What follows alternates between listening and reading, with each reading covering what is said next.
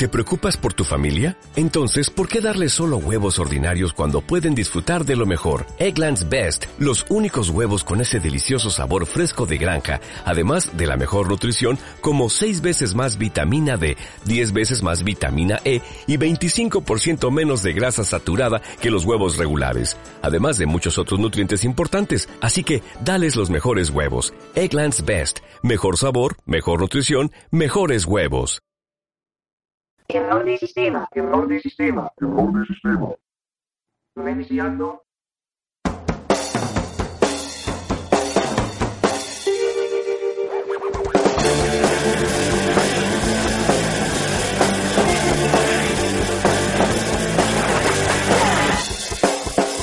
No más se nos diga sin ser autorizado Que este terreno ya ha sido comprado No se sabe quién le compró a quién En todo caso no partió muy bien Ya no puedo pasar, Programa 19. En este programa abordaremos esas cuestiones de la economía que nos afectan a todos y que desconocemos. También explicaremos cuáles son las alternativas que están funcionando en otras comunidades autónomas o países y que nosotros podemos poner en marcha, tanto de manera individual como colectiva. Piensa que tú puedes ser el motor del cambio hacia una economía social y sostenible. Hoy tenemos un programa especial ya que vamos a entrevistar a una persona que tiene mucha información, que ha estado trabajando a nivel internacional, con mucho de lo que ta- tratamos en tantos programas de error de sistema, que es el sistema monetario actual y cómo funcionan las diferentes alternativas que se están llevando a, a cabo, como decimos, a nivel internacional. Y vamos a hablar con, con Miguel, que, bueno, es nacido en Japón, pero ha estado viviendo en, muchos lugares. En el año 1999 comenzó a interesarse por la moneda social y a criticar el sistema que conocemos hoy en día, que como ya hemos mencionado en algunos programas es a nivel mundial, no solamente lo tenemos que sufrir aquí en España o en Europa. También desde ese momento comenzó a promocionar los diferentes sistemas alternativos. En 2001, todos conocemos lo que sucedió cuando el Corralito surgió el Club del Trueque y Miguel fue hasta allí a conocerlo, tratar de, meterse en los entresijos y averiguar un poco que, cómo se manejaba, cómo funcionaba este sistema. Empezó a, a- viajar eh, por diferentes países de Latinoamérica y eh, estuvo mirando también en Canadá diferentes monedas sociales y también averiguando cómo funciona la economía social.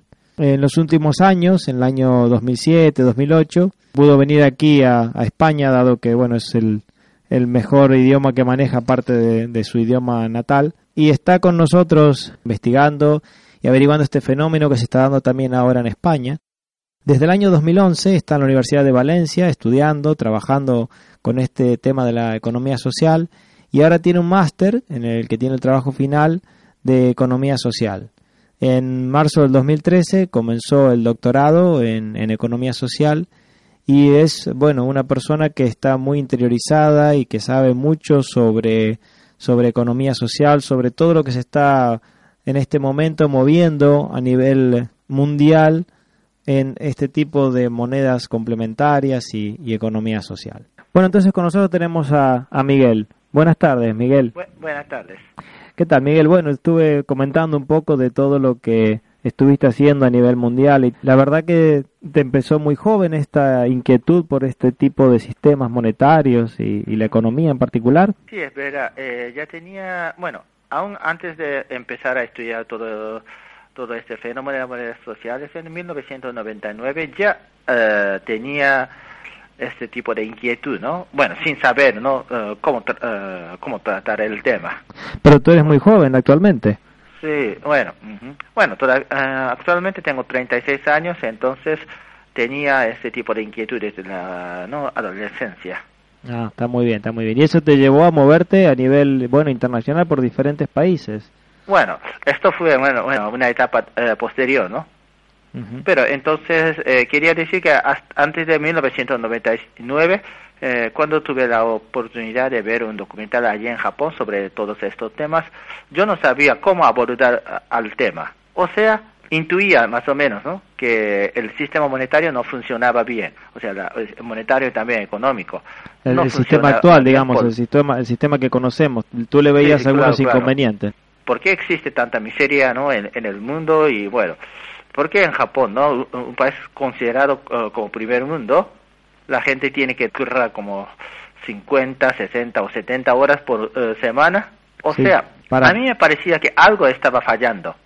¿no? Al- algo estaba yendo mal, pero yo no sabía qué era ese algo. ¿Y llegaste a descubrir cuál, cuál es el error que tiene el sistema que, que nos domina hoy a nivel mundial? Entonces, eh, me eh, bueno, llegué a entender, ¿no? Cuando vi ese documental en Japón, que era el dinero. El, el dinero, o sea, el sistema monetario. O sea que el sistema ¿cómo monetario en general es el que está fallando. Eh, ¿Perdón? Que el sistema monetario en general es el que está fallando, en síntesis. Claro, claro. O sea, cómo se eh, emite dinero y eh, qué tenemos que hacer para no cumplir los requisitos impuestos por el sistema monetario y cómo se ha diseñado, cuál es el diseño de nuestro sistema monetario, o sea, para ah, para cuáles fines, ¿no? Bueno, tenemos que cumplir. Y el sistema monetario que, que tenemos hoy en día viene desde hace muchos años funcionando, ¿no? Y a nivel mundial es más o menos parecido. Hay mucha diferencia entre un país y otro en cuanto a la base del sistema monetario. Bueno, prácticamente hoy en día eh, han desaparecido la diferencia en, la, en el sistema monetario porque, en primer lugar, siglo XIX, casi todos los países no han implementado el sistema del Banco Central. O el- sea, antes de eso, cada banco podía eh, emitir su propio dinero. O sea, bueno, si en España todavía estuviera funcionando así, por ejemplo, eh, Banco Santander estaría emitiendo su propio dinero, o, no, por ejemplo, peseta de Santander y otro banco, por ejemplo, BBVA estaría emitiendo peseta de BBVA, otra peseta de la Caixa, otra peseta de la Bankia, etcétera, etcétera. O sea que habría muchos dineros diferentes dependiendo del banco de donde salieran, digamos. Sí, de hecho, ex- eh, esto todavía existe en Hong Kong. Ah, Hong Kong tiene así, cada banco, digamos, puede imprimir su dinero. Bueno, eh, son tres bancos que ah, están autorizados a emitir el dinero. Banco de China, Standard Chartered, pero el banco con mayor cantidad de emisión es HSBC. Ya lo Y- conocemos, ¿eh? ¿Y, ¿Y por qué HSBC? Porque, bueno, HSBC, eh, bueno, en España la gente solo eh, conoce este banco por, ¿no? por abreviatura, pero HSBC quiere decir Hong Kong and Shanghai Co- eh, Banking Corporation, Corporación Bancaria de Hong Kong y Shanghai. Y de, era, de hecho era el eh, uno de los instrumentos más importantes del Imperio Británico, ¿no? En China. Bueno, en 1999 se fue el- eh, la reina, ¿no? Desde Hong Kong. O Ajá. sea, ahora ya Hong Kong no es más una colonia chi- eh, inglesa. Pero hoy en día todavía podemos decir que la, Hong Kong, quizá financieramente, sigue siendo una colonia inglesa. O sea que siguen manejando Hong Kong, pero porque manejan su dinero. Sí, sí, Ajá, indirectamente, que queda más elegante. Sí, sí. Entiendo. Bueno, y, pero a Bueno, nivel eh, mundial... Cosas que hacen los ingleses, ¿no? Sí. O cosas que no diseñó la señora, Ma- eh, no, la primera ministra Margaret, Margaret Thatcher, que acaba de morir. Ya, sí, sí, y como hoy tenemos. argentino, tú tendrías otra opinión sobre ella, pero es otro tema. Sí, ese es otro tema. Dejémoslo ahí mejor para no enfadarnos. Bueno, Miguel, entonces decíamos de que los demás países tienen eh, Banco Central. Y Sí. entonces, ¿cómo funciona si el Banco Central? ¿De dónde se nace el dinero? ¿Cómo nosotros nos llega ese dinero? ¿Cómo? Entonces, eh, el dinero siempre sale del Banco Central para cada banco comercial o la Caixa y otras entidades financieras, ¿no? Como, eh, como deuda. Como O sea, deuda. por ejemplo, eh, Banco Santander pide mil millones de euros, entonces eh, Banco Santander le entrega al Banco Central Europeo ciertas hipotecas y con eso consigue mil millones de euros. ¿Y el Banco Central Europeo de dónde fabrica ese dinero? ¿Cómo lo hace? ¿De la nada? Bueno, eh, los billetes, bueno, los billetes sí, eh, los eh, imprimen en algún lado de la zona euro, pero nada más que como representantes físicos. O sea, la o sea, eh, aquí tenemos que, bueno, distinguir a varios conceptos, pero la creación monetaria ah, significa la emisión del dinero desde el Banco Central para, la, para el mercado. Por ejemplo, el Banco Central imprime billetes o, acuña monedas, pero estos billetes o estas monedas todavía no son eh, dineros cuando están todavía en el Banco Central. ¿Cuándo se convierten en dinero entonces? ¿Cuándo sale? Y solo eh, cuándo sale? Claro, cuando el Banco Central no concede créditos. ¿Y entonces? ¿Cómo funciona? Entonces, por ejemplo, los bancos comerciales otorgan bien varios títulos o también eh, propiedades y bueno, inmobiliarias y otras propiedades ¿no? al Banco Central en caso de... ¿no? En forma Y- de garantía, digamos. Exacto, garantía y contan, sí. Y en cambio, el Banco Central otorga es- eh, estos dineros, ¿no? Pero a su vez, el Banco Central Europeo, ¿de dónde fabrica? Está bien, lo fabrica ese dinero, lo imprime y tal, pero Sí. pero vamos a ver, el primer dinero sale de la nada, entonces, o sea, No, está- no, eh, bueno, entonces no hay, no existe nada que, bueno, al final y al cabo garantice el valor del dinero. O sea, di- eh, tengo que explicar, tengo, eh, tengo que explicar este aspecto un poquito más porque hasta 1971 cada dólar norteamericano estaba respaldado con una cierta eh, cantidad de oro. O sea, había una o sea, fracción, digamos. Se exponía que una onza de oro, o sea, 20 28 gramos de oro, equivalía a 35 dólares. Sí, En- entonces, eh, más o menos, cada, cada dólar estaba, eh, teóricamente, cada eh, dólar estaba respaldado con, con 0,8 gramos de oro. Ajá. Y bueno, también como peseta, entonces, eh, como la peseta tenía la tasa fija, ¿no? Con, con dólar en aquella época, también podríamos decir en la década 50 y 60 que la peseta también estaba teóricamente respaldada con oro. Entiendo. Y esta vinculación desapareció en 1971 cuando el presidente Nixon de Estados Unidos en aquella época anunció que a partir de ese momento ya no garantizaría nunca esta reconversión de billetes en oro. Vale, y Entonces, desde ese momento, a, a partir de 1971. vale, y a partir de ese momento entonces, ¿en qué se en qué se garantiza ese dinero que es creado? Bueno, Ah, no hay. O sea, la- prácticamente la gente eh, recibe dinero eh, porque hay siempre alguien que a- acepta dinero. En aquella época, hasta 1971, la gente aceptaba dinero porque tenía, bueno, eh, siempre estaba asegurada, por lo menos teóricamente, de que podría cambiar, eh, bueno, reconvertir, eh, reconvertir ese billete en, en oro. Y como eh, esta promesa desapareció, la gente sigue aceptando ese dinero solo con la eh, promesa y con la práctica, ¿no? De que alguien va a aceptar ese dinero. O sea que antes, digamos, el dinero estaba respaldado, tenía algo en lo que fiarse uno de que había oro detrás. Pero hoy por hoy es solamente de que tú sabes de que alguien más va a aceptar ese dinero para pagar algo. Sí. Exacto, bien. En caso de inflaciones, esa, no, esa promesa, esa, esa hipótesis no se colapsa. Eh, bueno, esta cosa también ha pasado en los últimos años. No sé si nuestro, eh, nuestros señores oyentes eh, se acuerdan de lo que ha acontecido hasta el 2009 en eh, Zimbabue, un país africano. ¿Nos puedes recordar un poquitín? Claro. Ahí, entonces, el Banco de Reserva de Zimbabue, que es el, ban- el Banco Central de Zimbabue, empezó a emitir ¿no? E- enorme, bueno, una cantidad enorme de dinero, dólares de Zimbabue, y al pie de la letra, el precio se duplicaba cada, cada día. O sea que Eh. tú ibas a comprar un kilo de azúcar por la mañana y te salía un euro y por la tarde te salía dos. El Bueno, mismo kilo lo de azúcar. El día siguiente, bueno, dos. O sea, por ejemplo, el lunes compras un kilo de azúcar, ese azúcar sale un dólar por kilo, el día, eh, el martes dos dólares por kilo, el miércoles cuatro dólares por kilo. ¿Y eso ¿no? por qué era? ¿Porque, Eh, el, porque, porque, el comerciante bueno, lo eh, aumentaba el precio o por qué? Porque esto es, siempre pasa en la, bueno, o sea, hubo una hiperinflación.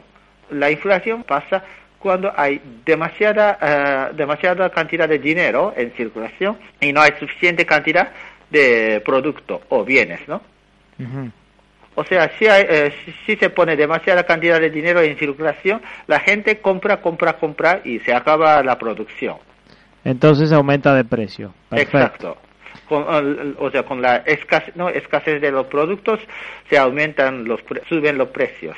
Entiendo, y entiendo. entonces en caso de Zimbabue al- eh, también la autoridad sabía es- este fenómeno y cada tanto emitían ¿no? eh, billetes de valores superiores.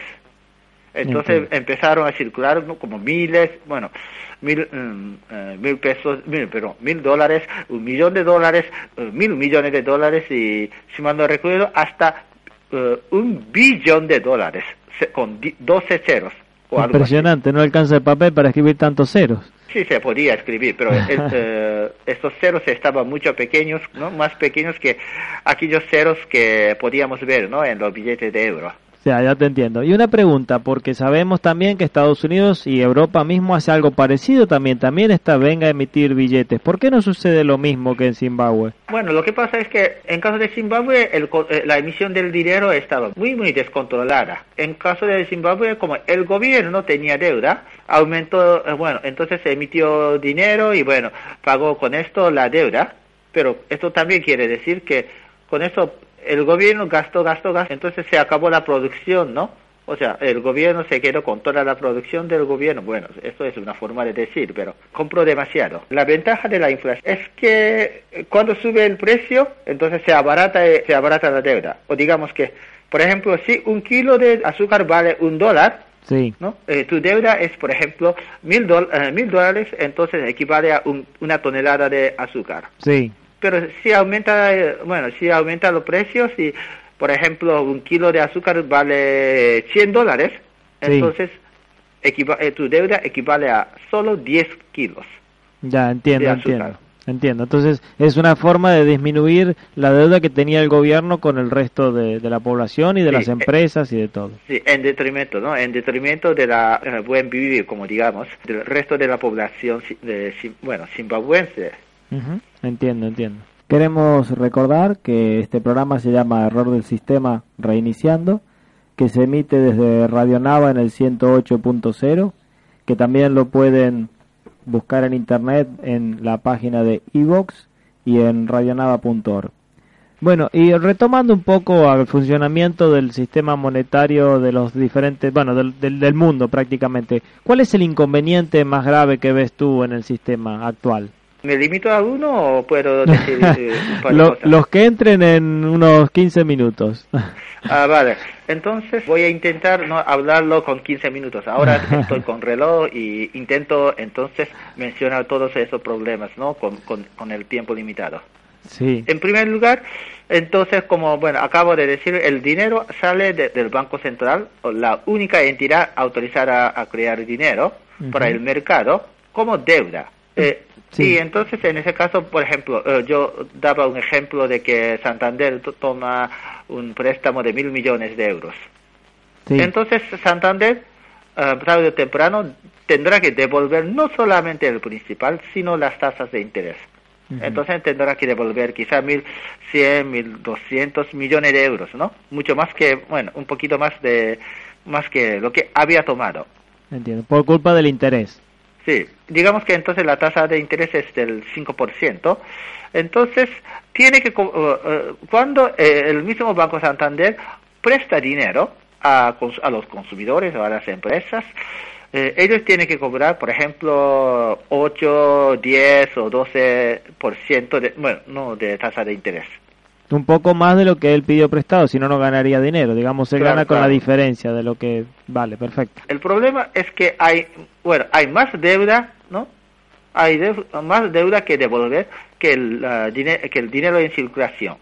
Porque el Banco Central Europeo, que es el único que tiene poder de crear, creó solamente los mil, pero lo que es el interés no está creado, digamos. Entonces, bueno, por ejemplo, en ese caso existe como mil millones de eh, euros, pero la deuda que tiene toda la sociedad, ¿no? De la eurozona serán, digamos, eh, mil doscientos. Entiendo. Entonces, entiendo. obviamente, como es un juego de sillas, ¿no? Sillas musicales. Sí, en el sentido de que tú imagínate hay no hay bueno 12 personas pero hay más bueno solo hay 10 sillas. Y cuando la, ah, cuando la música mientras que la música toca la gente no camina alegremente por, ¿no? alrededor de esas sillas. Pero cuando para la música no la gente tiene ah, tiene que sentarse. Y claro dos personas tendrán que bueno bueno dos per- eh, personas no no podrán sentarse y por lo tanto serán desahuciadas Entiendo. O sea que no va a haber suficiente dinero para todos. El que pueda conseguir dinero podrá pagar su deuda y el que no va a quedar fuera. Y, exacto y la matemática te obliga a eso. Claro, claro. Bueno, esto ni siquiera es mate bueno, matemática, pero no es una matemática que estudiemos, quizá podamos estudiar en la universidad, sino es una cosa tan sencilla que por ejemplo, aquellos niños ¿no? de 5 o 6 años también podrán entender. Entiendo, entiendo. Si, si tú no tienes suficiente dinero creado para pagar todas las deudas, que es lógico porque el interés no se crea, siempre alguien tiene que perder. Claro, es, claro. es obligatorio que alguien pierda. Muy bien. Sí. Ese sería uno de los errores graves que tiene el sistema actual. Otro, Otra cosa importante es la existencia de la tasa de interés. ¿Por qué? Eh, la tasa de interés hace que un esquema de transferir la, eh, la riqueza, pero ¿de qué forma? En primer lugar, ¿quién pre- eh, ¿quiénes son los prestamistas? Claro, tienen que ser los ricos, ¿no? sí, ¿Y quiénes son los eh, eh, prestatarios? Aquellos que toman mm, préstamos. y el que no tiene el dinero suficiente. Y los prestatarios no tienen que devolver el, eh, bueno, eh, el, eh, principal y además tienen que pagar tasa de interés, que serán el ingreso de los prestamistas. Entiendo. Entonces el, di- entonces el dinero se redistribuye de la mano de los pobres, los que no tienen suficiente dinero pierden dinero por, la, por, la, por el préstamo y los que sí tienen mucho dinero pueden ganar aún más dinero solo por el hecho de tener dinero. O sea que fabrican dinero con dinero. Sí, sí. Entiendo. Y mientras que lo que no- eh, los que no tienen dinero tienen que pagar oh, sus costos, ¿no? Entiendo, o sea que tienes que tienes tú que producir alguna cosa, tienes que tú trabajar, hacer el trabajo real para conseguir ese dinero, para pagarle a aquel que te lo prestó y a su vez cobra esos intereses. Bien, entiendo. Entonces hay una hay un estudio en Alema- bueno en en la Alemania en la Alemania occidental de hace eh, 30 años, o sea, en la época en que Alemania todavía estaba dividida ¿no? entre el, el oeste y el este. sí, Ento- y ahí eh, hubo ah, ahí hicieron ah, un estudio y llegaron a la conclusión de que los alemanes de occidentales más pobres, bueno, el 80% de los alemanes occidentales más pobres pagan más intereses que ganan y muchas veces indirectamente, ¿por qué? Puede que una- un pobre no tiene eh, no tenga una deuda, ¿no? Sí. Pero ese pobre también tiene que, por ejemplo, coger autobús o tiene que, no, comprar comida, o sea, lo- bueno, tiene que eh, gastar dinero, ¿no? sí, Ese pobre coge un autobús sí, eh, y paga la, bueno, paga el precio, por ejemplo, digamos que es ¿no? un euro, entonces parte de ese valor que paga ese pobre se va a la cancelación de la deuda y la tasa de intereses. entiendo, porque la persona que compró ese autobús lo compró también a crédito. Y claro, claro. para- O, bueno, eh, sería todavía más indirecta, ¿no? O sea, por ejemplo, eh, la empresa que tiene eh, la empresa que tiene estos autobuses tienen deuda, pero el fabric, ¿no? La empresa que fabricó esa, eh, bueno, ese vehículo sí. Claro, o sea, se va trasladando el interés cada vez Claro, más claro. arriba. Y también el mismo gobierno también pide prestado y también hay que pagar los intereses a través de los impuestos, ¿no? Sí, entonces eh, pa- pasa esto no con la compra de cualquier bien, ¿no? Eh, bien, por ejemplo, puede ser el coche, puede ser ¿no? eh, comida, eh, alimento, puede, puede ser la vivienda, etcétera, etcétera. Ujú. Y sí. solo el 10% de los alemanes más ricos ganan mucho más que pagan con, con ese sistema. También, bueno, el un por, entre esos 10% es el 1% más rico que gana aún más, ¿no? O sea, cuanto más eh, rico eres, cuanto más ganas gracias a este sistema. Eh, siempre al día de hoy siempre nos habían comentado, o sea, era, era la idea popular, ¿no? De que la- el rico ganaba más dinero porque, claro, podía poder, podía comprar más casas y entonces así poder alquilarlas o podía fabricar alguna cosa más y tal. Y tú me estás diciendo que solamente con el hecho de tener dinero, Sí. por, por el interés, ya por eso solamente ganan dinero. Sí, y también pasa lo mismo en la política internacional. Entonces, Alemania, el 10%, 10% más, ¿no? Es el 10% de esos alemanes más ricos pod- podrán ser más o menos en la política internacional como Europa, Estados Unidos, Japón y un par de otros países. Ujú, Entiendo. Y ahora no sé cómo será España, ¿no? Si España es acreedor o eh, deudor, pero eso es otro tema. Lo más importante es que muchos países en Latinoamérica, África y Asia son esos pobres, ¿no? Eh, eh, pertenecen al grupo de los 80 por- eh, del 80% más pobres. Entonces también a nivel internacional se está no transferi- transfiriendo la riqueza de, los de los países pobres para los países ricos. Entiendo. Siempre por Y- culpa del interés.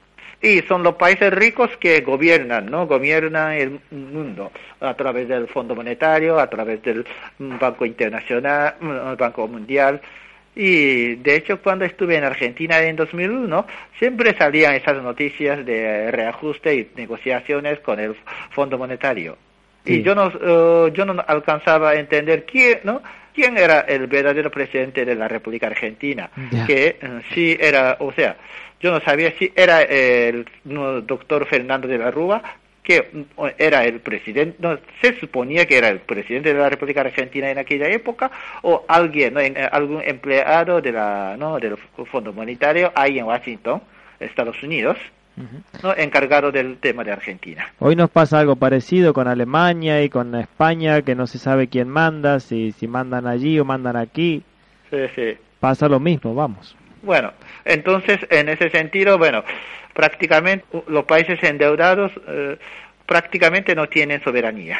Entiendo. O sea, Y además entonces con esto se encarece, o sea, el precio de los productos y también la profesora Margaret Kennedy que eh, y con- eh, hizo este estudio llegó a concluir que más o menos eh, pagamos un cuarto de los precios, ¿no? Ah, para esas tasas de interés.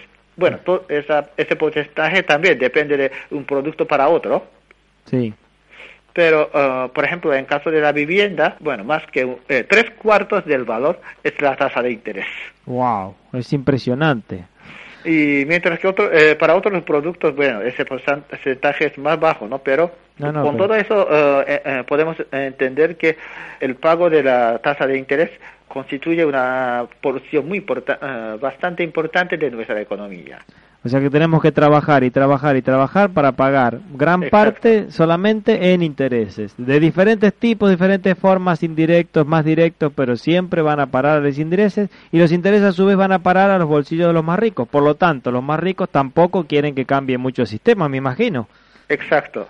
Pero bueno, también, eh, y también otra cosa muy eh, grave a este respecto, es que eh, los proyectos a largo plazo tienen dif- dificultad en conseguir financiación. Porque la tasa de interés crece exponencialmente. O sea, por ejemplo, en caso de que la tasa de interés es del 5%, la deuda se duplica en 15, mi- eh, 15 años, cada 15 años. Wow. O sea, si por ejemplo, digamos que una generación es de eh, 30 años y si tu, eh, si tu padre no toma una deuda y no paga ni un céntimo de deuda, entonces tú 30 años después tendrás, bueno, la deuda cuatro veces más que tu padre. O sea, es impresionante, sí, se va, se va triplicando, cuadruplicando, bueno, depende del, del interés y el tiempo que vaya pasando. El interés compuesto, Sí. según Einstein, era la fuerza más poderosa de la naturaleza. Mientras que los proyectos a, a corto plazo tienen que pagar menos la tasa de interés.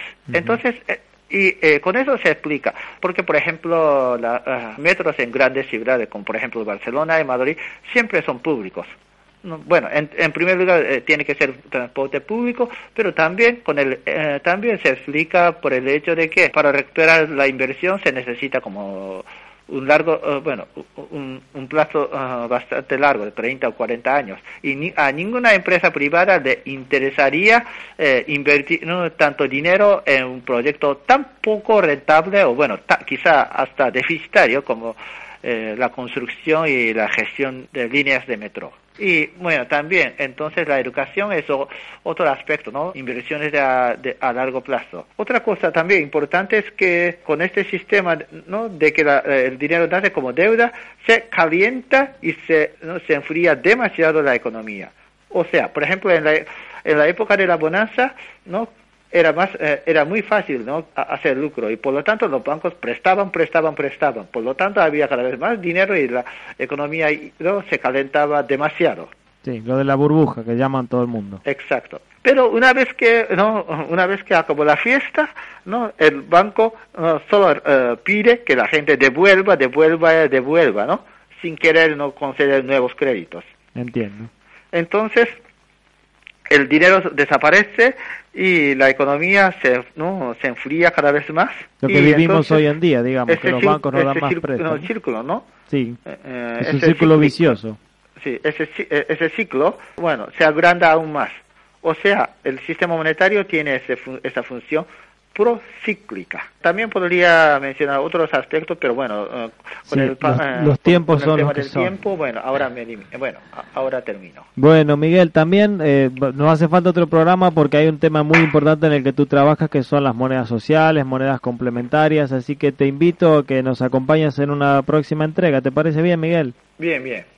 Para terminar, les animamos a participar, opinar, preguntar, a ser parte activa del cambio. Se pueden comunicar por correo electrónico a por más arroba gmail.com, en el Facebook a por más nava y en las reuniones que serán anunciadas en la página y en diferentes medios. Puedes escuchar este programa y los anteriores en nuestra radio, Radio Nava, ya saben, en el 108.0 de la FM, en Radios Amigas y en www.ibox.com. Busquen este programa poniendo Radio Nava o el nombre del programa. Error del sistema reiniciando. En este caso la temporada 2. Hasta el próximo programa. Hoy participamos en el programa dos colaboradores de A por Más Nava. Fernando, vecino de Mures, y Héctor, vecino de Bulleres. Error de sistema. Error de sistema. Error de sistema.